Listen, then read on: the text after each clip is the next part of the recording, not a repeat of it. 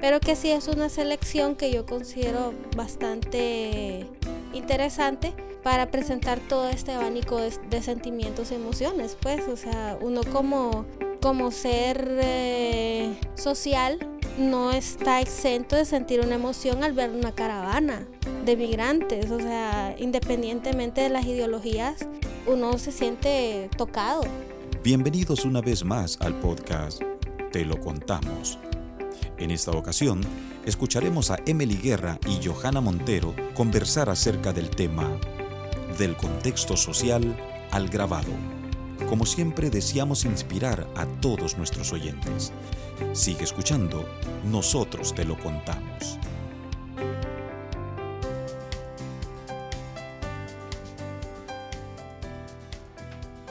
Bienvenidos a todos. Gracias por estar nuevamente en nuestro podcast Te lo contamos. El episodio esta vez se llama Del contexto social al grabado. Me alegra muchísimo en esta ocasión encontrarnos con una artista hondureña que de cada problemática que le acontece o le rodea saca una obra realmente inspiradora. Ella es egresada de Bellas Artes en Tegucigalpa y desde muy joven ha sabido expresar y reflejar en sus grabados y obras lo que le molesta socialmente. Joana, bienvenida. Muchas gracias, Emily. Gracias por la invitación. Gracias a usted por acompañarnos. Para empezar, Joana, eh, quiero que nos cuente un poco sobre su carrera artística ya egresada de Bellas Artes. Bueno, eh, a ver, eh, cuando aún era estudiante de Bellas Artes, me convertí en voluntaria de Mujeres en las Artes y pues ahí empecé a tener como contacto con la producción y la gestión cultural, artística. Tuve un maestro que es Bayardo, fue mi maestro de pintura, eh, que también nos dio como una motivación extra para poder hacer producciones que fueran realmente diferentes o, propositivas o experimentales, que se salieran un poco de la academia eh, que estábamos eh, ahí en la escuela, ¿no? Entonces también como desde, desde ahí pues viene como, como esa espinita Em, para poder hacer eh, trabajos y propuestas artísticas que, rompieran un poquito ese esquema. Eh, aunque fue un poco difícil, ¿verdad? Porque en aquel momento era el, contexto era totalmente diferente al que tenemos ahora. Ahora es sumamente abierto y están las redes sociales que le permiten a uno tener una infinidad de, de información a la mano, ¿no? Este, en aquel momento pues era un poco difícil, pero hacíamos la lucha, ¿no? Luego pues cuando ya estamos egresando, ya salimos con un proyecto, una propuesta eh, expositiva, sumamente experimental, emergente, éramos tres, tres muchachas, tres recién egresadas. Wow. Este, y salimos con esa idea ya, saliendo de Bellas Artes, ya con algo en mano, ¿no? Entonces, pues yo me graduó como en noviembre y ya para febrero estábamos montando la primera expo. Fuimos bien aventadas realmente. ¿Cuántos años? en ese momento tenía 17 años. Sí. Éramos muy valientes, realmente. y pues así empezó mi trayectoria. Eh, bastante... Eh, un compromiso bastante fuerte eh, asumido desde desde ese instante, pues porque eh, se miraba que, la producción cultural y la gestión cultural era una cosa eh, de otro nivel, las exigencias eran bastante fuertes y por lo tanto pues tenía que haber una propuesta artística que más o menos eh, fuera cumpliendo con los, con los parámetros de aquella época, ¿no? Entonces para jóvenes artistas era... Un reto. Era un reto bastante grande. Entonces así fue como comenzó y y realmente la propuesta fue bastante buena, fue bien interesante. Eh, ya fuera de Bellas Artes, eh, mi primera propuesta fue Génesis y hablaba sobre eh, el principio de, la mujer y cómo esta fue sometida casi de inmediato a, todo, ¿no? Históricamente, pues. Entonces ahí, ahí ya empezaba yo como con ciertas búsquedas, con ciertos análisis y, y ya, empezaba como a, a querer romper los esquemas porque empecé con una instalación ya de entrada. Wow, sí, a los 17 años es. Sí. Para los que no han podido ver su trabajo y para que les, les hagamos visualizar un poco de qué trata, su técnica de trabajo artístico es el grabado o xilografía. Así en un lenguaje sencillo, ¿cómo se lleva a cabo este tipo de arte? ¿Cuál es todo el proceso que llevan sus grabados antes de ser vistos en las exposiciones? ¿Y cuáles son los materiales que usted suele utilizar? Bueno, yo he tenido un bagaje eh, yo soy bachiller en artes gráficas, o sea, mi especialidad son las artes gráficas, pero en, ese, en el principio eh, empecé a hacer trabajos experimentales de todo tipo, ¿no? Mucho, mucho trabajo visual, pero siempre con un toque de gráfica. Entonces, eh, con los años, han pasado muchísimos años de, de, de búsquedas, de, de mm, ¿cómo se le llama esto? De, experimentando, me imagino. Sí, experimentando, pero más que todo es como, como encontrando ese estilo que me puede llevar a que puede llevar a Emily a reconocer a una obra de Johanna Montero. Ah, ok. Entonces esa esa búsqueda, eh, ese sentido me ha, me ha, tomado todos estos años. Eh, estuve muchos años ausente de, de, la, de la, del trabajo artístico. Eh, y pues ahora que retomo mis propuestas ya con toda esta carga emocional, eh, ideológica, eh, técnica, o sea, mucho conocimiento, toda esta carga, pues deseo transmitirla a través del grabado, especialmente de la estampa, en general, en general la estampa, todo lo que tenga que ver con estampado. Este, y desde ahí, desde esa perspectiva, empiezo yo a generar propuestas que van desde estampados del cuerpo humano hasta la técnica de la silografía, que es una técnica, digamos que novedosa ahora, Sí, pero que realmente es una técnica antigua, de, de, comunicación que se ha usado desde China hasta Europa, hasta ahora, pues, o sea, realmente el origen de la imprenta viene, viene, a raíz de esto. Entonces, eh, pues me encanta porque la silografía en, en, sí, por el tipo de materiales y recursos, eh, es difícil encontrar esos materiales, esas herramientas acá en Honduras, pero es lo increíblemente es lo más accesible que hay. Entonces también eh, es como dentro de esa búsqueda me ha permitido poder hallar las herramientas y los materiales adecuados para poder realizar todos estos procesos que ustedes han visto en, en mis trabajos. Y que reconocemos que son, porque yo sí reconozco a donde sea que voy, es un trabajo de Joana. Así que felicidades por eso. Gracias. Después de tenerle aquí en nuestras exposiciones y galerías, yo he sentido personalmente que sus exposiciones son como un recorrido visual y un grito de protesta por cosas que acontecen en nuestro alrededor. Entonces, a mí me da curiosidad, sí nos dijo que su maestro en Bellas Artes tal vez le impulsó un poco, pero ¿cuándo exactamente? Empezó ese interés de Johanna Montero por plasmar en sus obras todos esos acontecimientos sociales que vemos hoy. Ok. Eh, todo, todo esto que, que, han visto, como le digo, ha sido toda una trayectoria de búsquedas y de resoluciones y de, y de encuentros con mi propia línea de diseño, con mi propia línea de, de artística, ¿no? Eh, incluso a nivel técnico también, este, pero tiene que, eh, tiene que ver más con mi vida, con mi, con, mi yo como persona, como humana, eh, tiene que ver mucho con mi, con mi coexistencia eh, en las calles, en, los, en las instituciones, eh, toda, esta, toda esta existencia mía que me ha llevado por muchos, por muchos caminos, por muchas rutas, es lo que he tratado de, de estampar y de, y de presentar en mis trabajos. Entonces, por ejemplo, en Crónicas del Tiempo se llama Del dolor al arrullo, porque precisamente lo que pretendía era hacer este plasmar todo un abanico de sentimientos, de emociones, de sensaciones que yo procesé durante alrededor de 20 años de trabajo.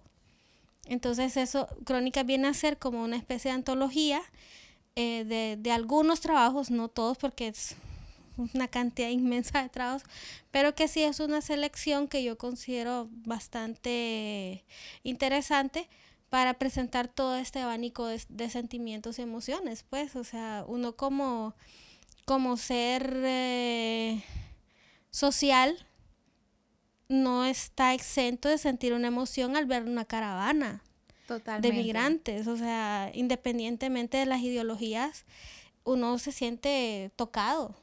o, o, por ejemplo, tener una amistad con alguien como Berta Cáceres. Cierto.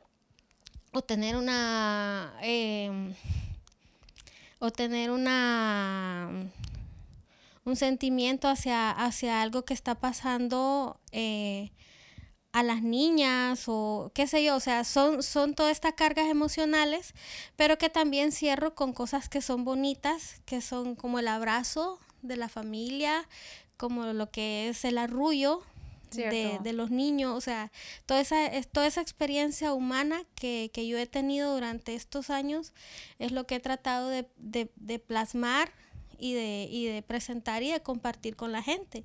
Entonces, la casualidad que tampoco no viene a ser tan casualidad, es que yo lo pienso como algo que es mi vivencia, pero resulta que también es la vivencia de un montón de personas. De muchas otras personas, sí. Entonces se sienten identificadas hasta con una mata de maíz, con un jardín con flores sencillas, este, o se sienten tocadas por, por Lucía, la muñeca rota, o se sienten tocados por la marcha, o qué sé yo, o sea, eh, siempre hay una pieza que les que les toca, ¿no? Porque es esa sensibilidad eh, que, que, eh, que, he transmitido desde mi vivencia que también se vuelve colectiva. Claro, sí, yo, yo sé que es un encuentro muy personal con cada una de sus piezas, o sea, es algo que usted vio o vivió directamente y que lo quiere transmitir. Yo conozco que usted utiliza varios temas en su trabajo, ya adelantó algunos. Hemos podido ver aquí desde el tema maternal, el tema de las antorchas, por ejemplo, el tema de las protestas, también de la pobreza. Eh, también creo que vi trabajos de etnias, de agricultura y mucho, mucho el tema de la mujer. Entonces ahora vamos a pasar a tomar varios de estos temas para que nos cuente cómo ha hecho que su mensaje respecto a estos temas específicos sean trascendentales a través de sus obras. Este año, justo antes de la pandemia, usted cerró la Galería Colibrí con la exposición que usted mencionaba. Y yo recuerdo que había una gran obra, era la más grande del salón, que tenía un montón de pasos, numerosos pasos, o sea, suelas de zapatos marcados con tinta negra. Entonces, me da curiosidad que nos explique qué pasaba detrás de esta obra, cómo fue el proceso para llevarla a cabo. Ok, em, debo debo mencionar que eh, cuando yo pensé en, esta pieza, eh, no había recapacitado de que otras artistas eh, o otros artistas ya lo habían realizado, tal vez en diferentes contextos y tal vez con diferentes situaciones o tal vez con diferentes ideas. Esto lo vengo a descubrir hasta después que yo lo presento y varias personas se encargan de hacerme llegar esta información. Ok. Incluyendo pues una propuesta que hizo una de, de, mis, de mis artistas que ha sido como mi, como la persona que me, que me ha inspirado también, ¿no? Entonces yo ni siquiera sabía que ella había hecho algo parecido, pero eh, en, en esta situación, en este caso específico de, de, esta, de esta pieza, eh, resulta de que está pasando eh, las marchas de los indignados hay, una, hay un movimiento social que se gesta y eso para mí es importante eh, registrarlo. Ok, ajá. Desde el aspecto, eh, desde el punto de vista histórico, yo necesitaba tener ese registro. Entonces, yo sumé, dije, lo mío es la estampa, yo no lo puedo hacer, yo ¿cómo puedo hacer que esta, esto, esto quede grabado? Quede grabado. Entonces, claro, me pongo a maquinar cómo puedo hacer para tener esto, hasta que de pronto miro un cuento, un libro de cuentos de, de mi hija, en donde el duendecillo deja, por, por ciertas circunstancias que le ocurren, deja marcadas sus huellas en la pared. Ajá. Entonces estábamos viendo eso y dije, aquí es. Esta es la luz. por aquí me tiro. Entonces vengo, eh, eh, lo, platico con, con mi esposo y le digo, mira, se me ocurrió hacer esto pero no puedo convocar a muchas personas porque es una situación eh, bien delicada, le digo, entonces eh, eh, es una cuestión de seguridad.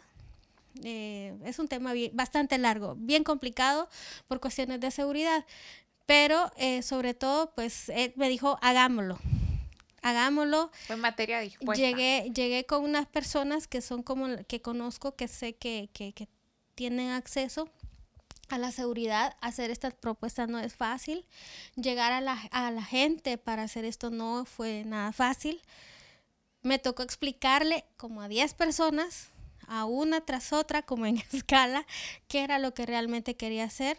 A esas personas les interesó la, la, la idea, les gustó y me permitieron y me dijeron exactamente dónde tenía que ponerme y que y, así para poder realizar la propuesta. Y en efecto o sea eh, cuando llegamos eh, con mi esposo nos instalamos, montamos todo y entintamos el asfalto y luego la marcha en menos de lo que nos percatamos así estaba pasando por encima de la de la pieza, de la lona y entonces de forma voluntaria y de forma bien bien bien eh, de conciencia de lo que estaban haciendo, de dejar su huella. Ellos mismos decían, venga, deje su huella, venga, deje su huella. Y pasaban con motos, con bicicletas, con carritos de niños, con carritos de compras, con carretas, con lo que sea que andaba la gente, pasó por encima de, de eso. Entonces, el momento histórico de, en que ocurrió eso, a mí me pareció bastante valioso porque también es una forma también de, generar eh, identidad, de generar, de hacer historia, pues es, es, parte de lo que nosotros hemos vivido. Sí, fue como una obra colectiva. Es una obra colectiva y yo, yo lo llamo de alguna manera performática porque en este caso no, yo solo pongo los ingredientes y es la misma gente la que se encargó de realizar esta pieza. Entonces es bastante interesante eh, por toda la carga eh, eh, de ideas que, tiene un proceso como este, ¿no? A nivel desde lo, desde lo artístico hasta, hasta lo social. Sí, cierto. Es bastante fuerte, o sea, de, explicarlo sería meternos en, muchos temas, pero sí, sí es una pieza bastante, yo, yo me siento súper orgullosa y me encanta cada vez que puedo, que me lo permiten además, presentarlo y llevarlo de aquí para allá. Sí. Porque sí, pues, o sea, es algo que merece la pena hablarlo y verlo. Y sí, totalmente mostrarlo. Mencionando antes, Joana, que uno de los temas era el maternal, sé que otra de sus obras era usted misma, o sea, su cuerpo plasmado en el Canva o la manta. Entonces, ¿cómo podría explicarnos esa obra y qué era lo que quería comunicar? Ok, esa, esa, esa serie siempre tiene que ver dentro de la misma serie que es Homo Urbano. Ok. Este, que también tiene que ver con las, con las huellas de las que hablábamos. Eh, este, pues se me ocurre eh, hay, hay, hay, una, hay una, una secuencia en, toda en todo mi trabajo, hay una línea que tiene que ver con la cuestión de la sensibilidad y con la idea de que la vida son ciclos.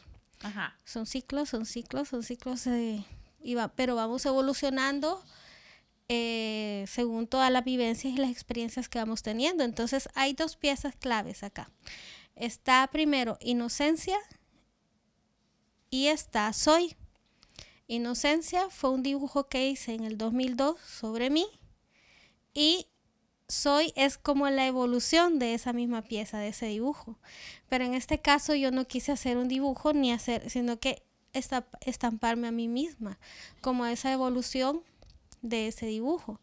Entonces, el dibujo es sumamente sencillo, sumamente elegante, es un detalle así, pero se nota que es una figura femenina con pelo largo y toda la cosa. Pero eh, en la pieza Soy, donde ya está estampado mi cuerpo, eh, ahí eh, está rodeado de un estampado de alambre, que esto viene a ser como, como, en el momento en que lo hice, era cuando yo me estaba por fin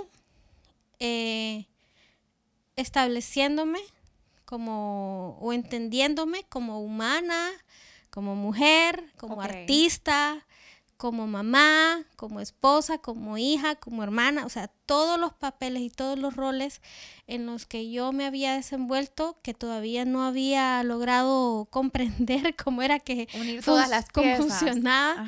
Entonces, en Soy lo que estoy hablando es esta soy yo.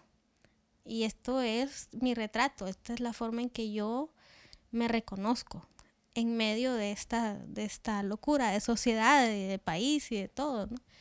Eso es, eh, en pocas palabras, como, como la, propuesta. ¿no?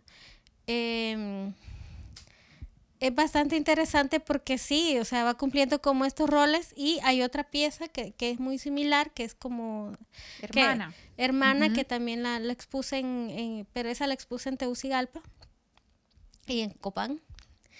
Y es, eh, y es siempre mi, mi, mi, cuerpo, pero esta, esta pieza va acompañada de nidos hechos de alambre y de una viga de ayote. Ajá. Entonces, eh, siempre es dentro de casi de la misma temática, solo que con otra propuesta eh, visual. Ok. Entiendo. Eh, hablando también de, de, otros temas que usted tocaba, yo recuerdo que en su exposición aquí en la Colibrí, en nuestro salón, usted plasmó una frase en grande que decía lo siguiente no podemos defender lo que desconocemos como propio. Entonces yo quiero que nos explique qué quería darnos a entender con esta frase y por qué era tan importante para usted tenerla allí en grande. ¿A qué se refería específicamente? Bueno, eh, ese, ese, en, ese, en todo ese proceso, en todo ese recorrido, eh, mi, mi, propuesta eh, dentro de, de estos años, durante, durante todos estos años he trabajado como en una, mm, en mi propia teoría, digamos. Entonces, la, el recorrido de la muestra de crónicas hablaba como en, en, varias etapas. Por ejemplo, entrábamos y mirábamos el contexto. Entonces mirábamos las piezas grandes que eran las huellas de la indignación que eran las dos piezas grandes de las huellas. Luego estaba eh, Soy y todo lo que tenía que ver con lo que es el contexto social, ¿no? Luego entramos a la etapa del amor, que eran las piezas pequeñas donde mirábamos los detalles de, vida, ¿no? Entrábamos luego a, la etapa del dolor y por último estaba la etapa de eh, la recuperación de la dignidad, que es donde mirábamos nuestra identidad, ¿no? Eh, las piezas que tienen que ver con el maíz, con, con, con en los cadejos, con las etnias, que, que, esa fue la última pieza que, que, que trabajé. Este tiene que ver mucho con ese rescate de la identidad. Entonces, ¿qué pasa? Que también en medio habían dos piezas. No sé si lo recuerda, que era Proyecto Gritos, que fue el cartel que regalamos a las personas, y el otro que era Vota por mí. Entonces, dentro de esos dos ejes de, propuesta, circulaba todo lo demás, toda la, toda la, toda la exhibición. Entonces, ¿qué pasa? Que es, dentro de mi propuesta está el hecho de reconocernos, de reconocer nuestra identidad, reconocer qué es lo que somos, reconocer eh, de dónde venimos reconocer nuestros derechos, reconocer todo lo que tenemos. Y desde ahí sabemos nosotros qué es lo que vamos a defender. Entonces, eh, esa era en, en, sí como el eje de toda la, de toda la exhibición. este, digamos que la frase que resumía todo. Ok, sí. Porque sí. Y justo en el centro. y justo en el centro, porque sí, sí tenía mucho sentido. O sea, la, la, idea de poner la frase ahí me encantó. Porque sí era, era, era como el resumen de toda la muestra, ¿no? O sea, no podemos defender a la familia si no sabemos qué es una familia.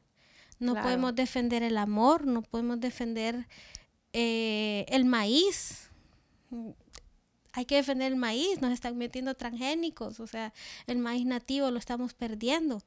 Son cositas, son muchas, muchos detalles, estamos eh, perdiendo la vida, estamos perdiendo nuestras tierras, eh, estamos perdiendo nuestra identidad étnica, o sea, son muchas, muchas cosas por las que hay que trabajar, por las que hay que tener conocimiento de poder, que son nuestras, que son nuestras las tortugas, que tenemos manatís, que tenemos arrecifes de coral, que tenemos, tenemos, o sea, no es tiene el Señor es tenemos, es nuestro, o sea, es nuestro bosque, es nuestro merendón, es nuestro río, es nuestro mar, es nuestra playa, es nuestra comida, es nuestro pollo chuco, es nuestra baleada, es nuestro pozol. O sea, todo eso para mí, o sea, si no tenemos conocimiento de que nos pertenece, no lo vamos a poder defender. Cierto, Joana.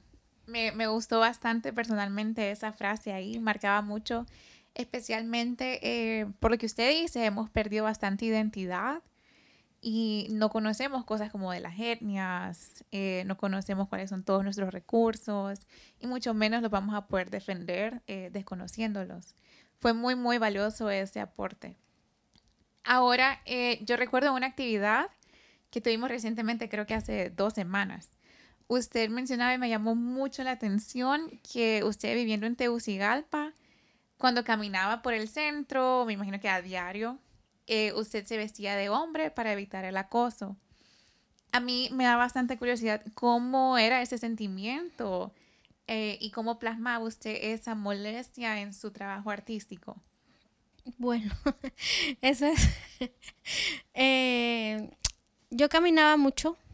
Había contado alrededor de 51 cuadras desde mi casa hasta, hasta donde trabajaba, que eran Mujeres en las Artes. En esa época MUA estaba en la reforma.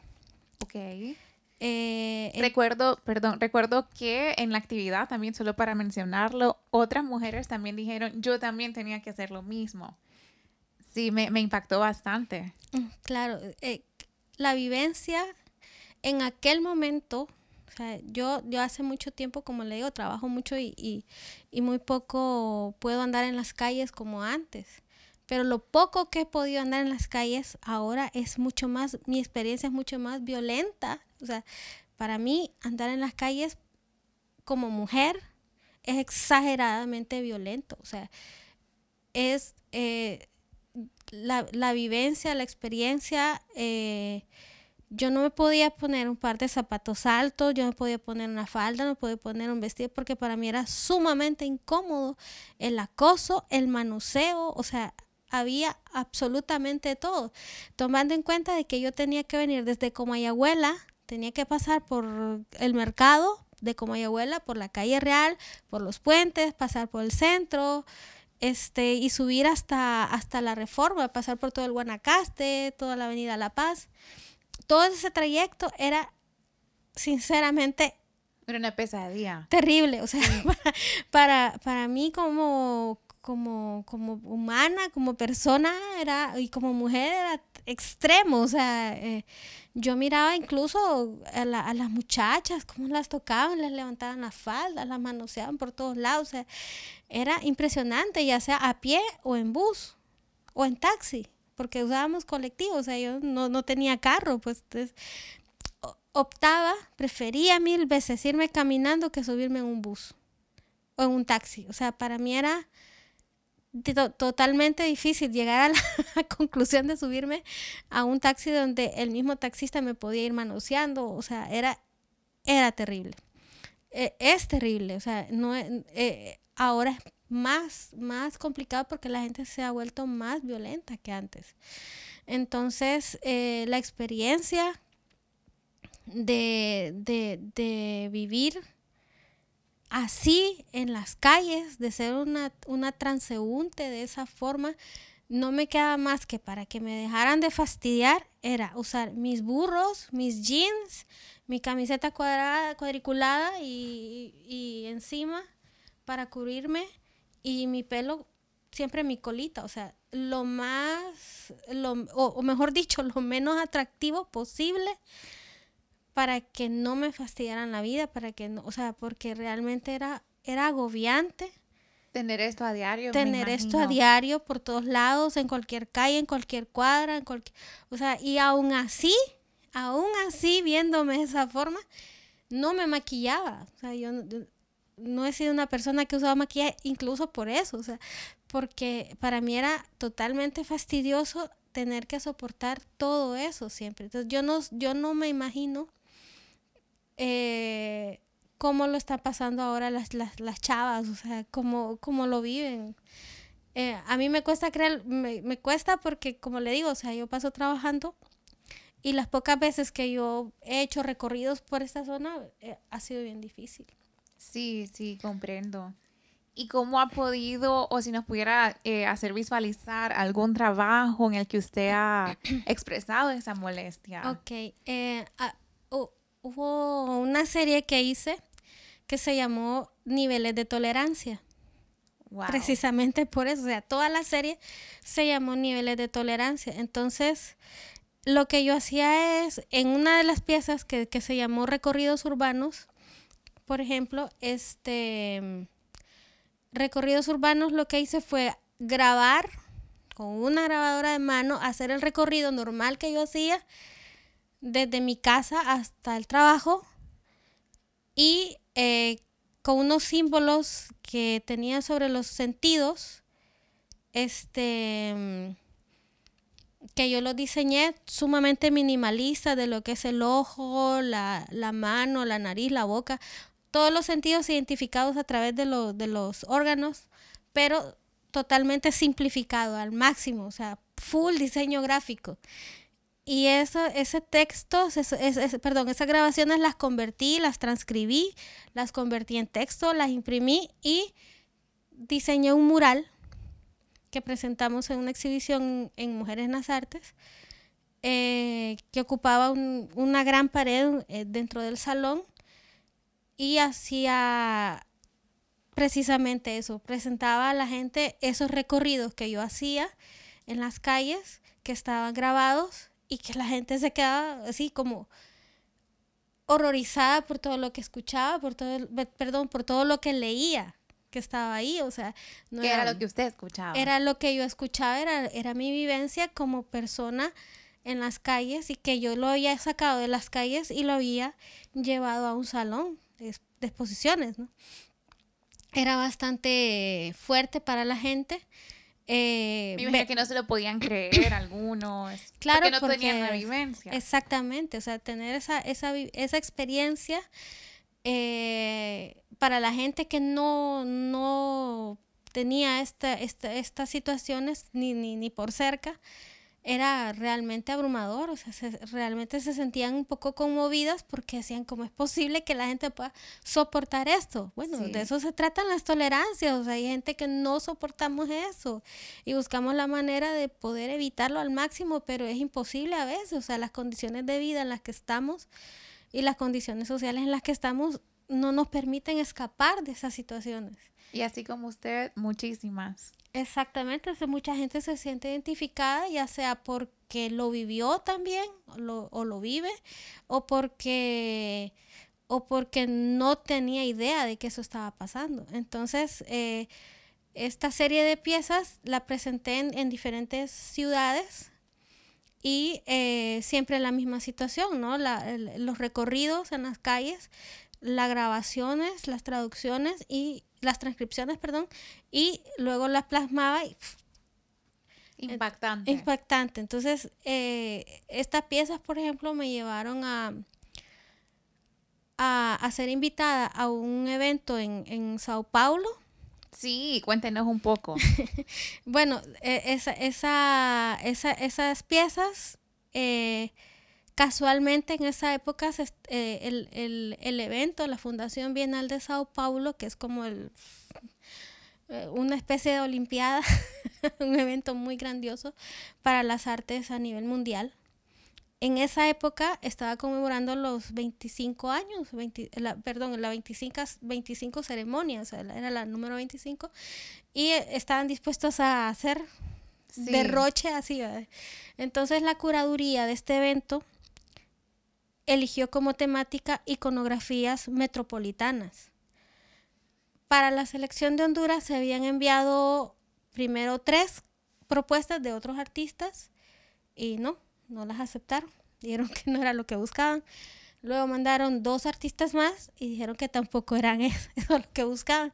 Entonces mi humilde trabajo llegó, lo enviaron y eso era lo que ellos dijeron, esto es lo que buscábamos alguien que procesara de manera contundente lo que es la vivencia eh, de un artista en las calles, qué es lo que está viviendo y cómo un artista puede procesar el contexto social en ese momento. Y plasmarlo en y una plasmarlo En una, en una pieza, total, en, una, en una pieza totalmente conceptual, este, y que pues cuando estas personas, que es la curaduría, que son realmente muy, muy exigentes, este, miran mis recorridos urbanos, que, eran, que, se había presentado en, varias instituciones, este, incluyendo Costa Rica y Nicaragua, pues dijeron sí. Esto. Felicidades. Gracias. Es como uno de los, de los, de los reconocimientos más, más, más bonitos que he tenido este de, trabajo, pues, o sea, no fue una cuestión antojadiza, no fue porque alguien me eligió de dedo, sino que fue una cuestión de que de mérito, de que el trabajo realmente calzaba con lo que ellos necesitaban presentarle al mundo, porque eso era una ventana al mundo donde llegaron el día de la inauguración hubo un conteo de alrededor de un millón y medio de personas, o sea, eso es inmenso eso era grandísimo y había cualquier cantidad de personas en ese lugar. O sea, era una cosa bastante, bastante fuerte. Y claro, la reacción de las personas cuando miraban, estaban dentro de la pieza, porque la pieza era un gran túnel de 12 metros, era la misma. O sea, ¿cómo es posible que la gente pueda soportar esto? ¿Cómo es posible que la gente viva o, o yo, a mí me pasó lo mismo, a mí me dijeron esto, qué sé yo, o sea, lastimosamente es una realidad. Es una realidad. Sí, gracias Joana por, por compartir. Antes de terminar, yo quiero que nos comente, Joana Montero, eh, ¿usted cree que ha logrado su objetivo de comunicar estos eventos, todas esas experiencias, todo ese contexto social a través de su arte? Y también quiero saber si ha sabido, si hay personas que les ha impactado, eh, que le han dicho, si nos pudiera contar alguna anécdota. Bien, em, siempre se nos ha dicho que el, arte debe, para hacer arte, para cumplir su función, debe generar un sentimiento al espectador. Cierto.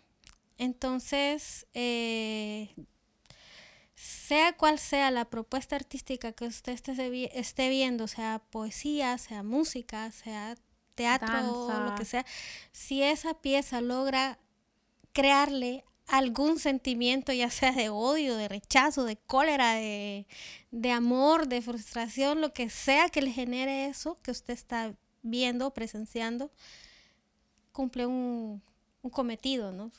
cumplió, cumplió su objetivo. En mi caso, eh, tengo la particularidad de que las personas a las que yo les he consultado qué piensa eh, sobre mi trabajo son personas que no han tenido formación académica en nada. O sea, hay personas que, les he preguntado sobre el trabajo y em, incluso hay personas que no saben leer, que les he preguntado. este y de todos los niveles, de todos los niveles. Y las respuestas casi siempre son las mismas. Provoca un sentimiento de, em, de una, eh, como, como, como que se abren, no sé, eh, durante, por ejemplo, durante la inauguración de Crónicas del Tiempo, mientras estábamos en el cóctel y todo, después de las palabras, después de todo, la gente hizo su recorrido, se me acercaron tres personas aquí en el Centro Cultural y, y en otros lugares también se me han acercado muchas personas para preguntarme, para contarme o para llorar sobre la situación que, en la que se han sentido identificadas. Entonces, en conclusión, lo que me dicen es que su trabajo conmueve. Sí, sensibiliza bastante. Porque, porque eh, dicen que, que toca como el nervio adecuado para, para alguna situación. Eh, por ejemplo, hubo un estudiante, una, una maestra eh, en la Universidad Valle de Sula, eh, se me acercó y, le conmovió la, pieza de ama, que es la, la matita de maíz, porque le recordó a su abuela que la había criado y la había educado a ella vendiendo tortillas. Wow. Entonces son cosas como esas. Entonces, este, pasan situaciones como esa, por ejemplo, este, donde, donde la gente se identifica por lo que estoy diciéndoles, o por ejemplo, eh, ocurrió, o también en, la universidad, eh, una chica me, me estuvo preguntando por mi mandil, el mandil que yo uso cuando hago mis, mis presentaciones, que es mi, mi, mandil de trabajo. Este, y ella me pregunta, dos, dos, eh, dos o tres meses después me doy cuenta de que a esa muchacha la habían asesinado en un bus.